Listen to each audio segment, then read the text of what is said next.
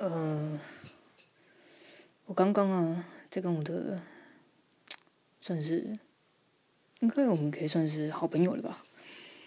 这边你你你一句我一句的这边对对子。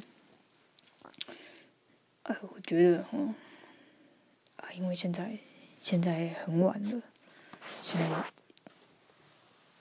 一点，对，所以我不好讲太大声。对，我在跟我的好朋友们对对子。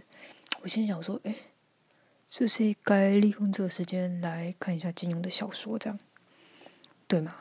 因为小说这种东西，哈，哦，这种工作累累毙的时候看最棒了，你会不自觉的一直想看下去。这样，呃，啊，不过，不过，我那时候在在。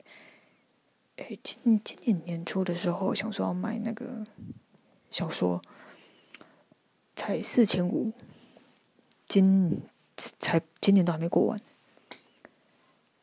涨到我外外面卖九千多都有，六六千多了。我看那个，因为它是远流出版社金庸第二版，对我就是看想要看旧版的第二版。干他妈！当心里想说：“妈的，当初早知道当初就买了，涨那么多，涨一倍。”几，我现在看到最便宜的，差不多是六千块，在某某购物台。对，最便宜的差不多六千块。当初我要是有买四千五有买，我立马赚了一千五，哎，真是超干。